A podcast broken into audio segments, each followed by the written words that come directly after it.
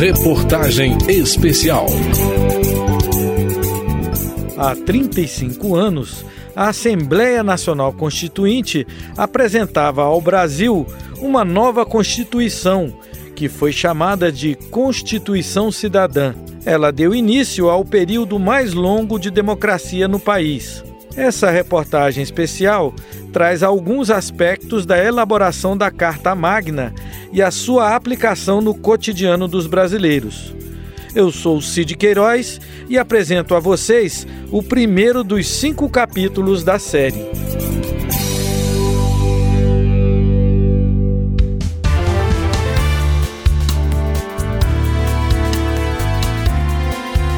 Em 5 de outubro de 1988, o presidente da Assembleia Nacional Constituinte, deputado Ulisses Guimarães, entregava ao país a Constituição Cidadã. O Brasil selava o fim de um período de exceção e o começo de uma nova era. Líder indígena e ambientalista, Ailton Krenak participou desse momento. Nós celebramos esse texto dançando nas ruas. Então, obviamente, ele foi um, uma conquista muito grande e foi um avanço também para a sociedade brasileira como um todo, a gente explicitar como nós estávamos saindo da ditadura.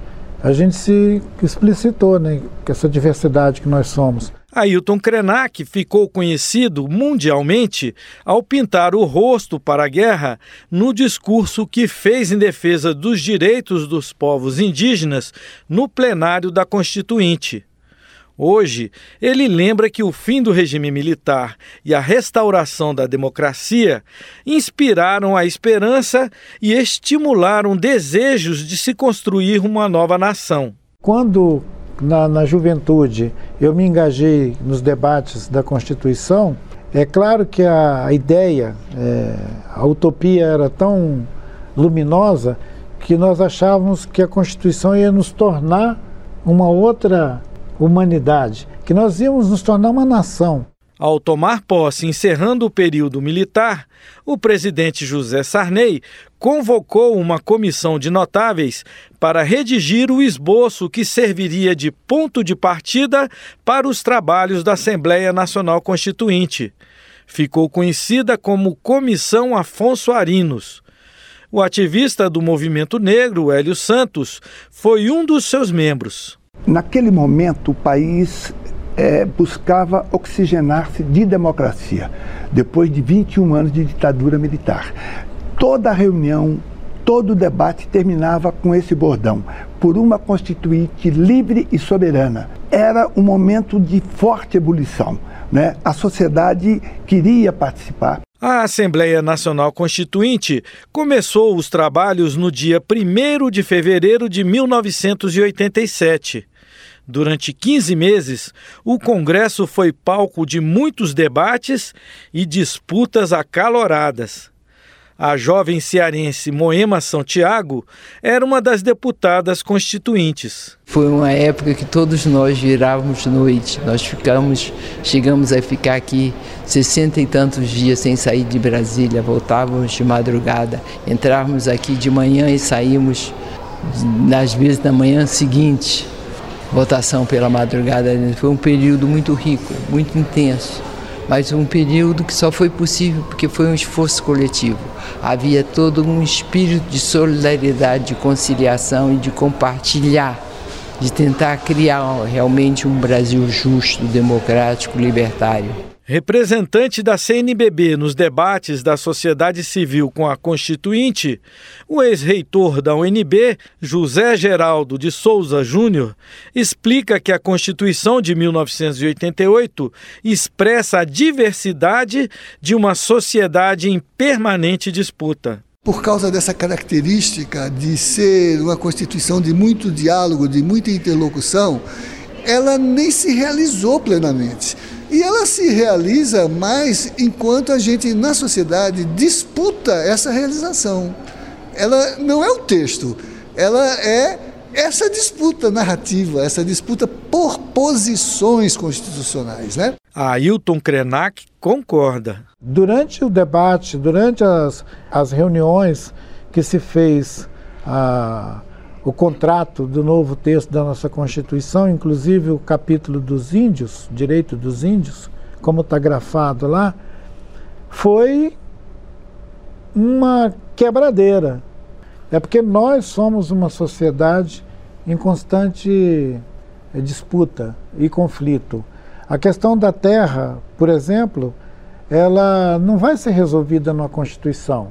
Ela tem que ser resolvida na sociedade. Com forte participação dos movimentos sociais, a Constituinte consagrou direitos que mudaram a vida de milhões de brasileiros. Jaqueline Pitangui, da ONG Sépia, conta como foi a luta pelos direitos das mulheres. Nós lutamos muito, por exemplo, para que houvesse a igualdade plena eh, entre homens e mulheres na família. Do ponto de vista de direitos sociais, nós ampliamos a licença maternidade para 120 dias. Nós instituímos a creche como um direito da criança. Nós instituímos o direito da mulher em situação de prisão de amamentar os seus filhos. Nós também lutamos muito para que as trabalhadoras domésticas tivessem direitos, eh, benefícios sociais já assegurados às trabalhadoras urbanas e, da mesma forma, às trabalhadoras rurais. A participação da sociedade civil foi intensa. Mais de 10 mil pessoas circulavam todos os dias nos corredores da Constituinte. Em discurso na promulgação da nova carta, o presidente da Assembleia Nacional Constituinte, deputado Ulisses Guimarães, ressaltou a participação dos movimentos sociais, que contribuíram com 122 emendas populares, algumas delas com mais de um milhão de assinaturas. Há, portanto, representativo e oxigenado sopro de gente, de rua, de praça, de favela, de fábrica, de trabalhadores, de cozinheiras, de menores carentes, de índios, de poceiros, de empresários, de estudantes, de aposentados, de servidores civis e militares, atestando a contemporaneidade e autenticidade social do texto que ora passa a vigorar. Com 250 artigos, a Constituição de 1988 traduziu os anseios de uma sociedade muito diversa e com imensos desafios a superar na consolidação de uma cidadania plena. Para a ex-deputada constituinte Moema São Tiago, representou também uma nação em plena maturidade política. Foi um esforço coletivo de toda a sociedade brasileira. O nível das emendas populares, a participação dos sindicatos, dos setores, as posições que eram totalmente antagônicas conseguiram conciliar, fazer acordo político, refletir, sabe? Quer dizer, a inimizade não existiu. A disputa é, de ego era bem menor do que existe hoje. Nós vivimos uma sociedade em que se empenhava cada um, tentava fazer o melhor de si. Para José Geraldo de Souza Júnior, o Brasil tem muitos motivos para celebrar os 35 anos da sua Constituição. Ela é a mais elegante, a mais bonita, a mais democrática, a mais criativa, né, a que mais promete, mas não é uma promessa vazia, ela é uma promessa inscrita no espaço de uma sociedade em que o protagonismo dos sujeitos cria direitos todo dia.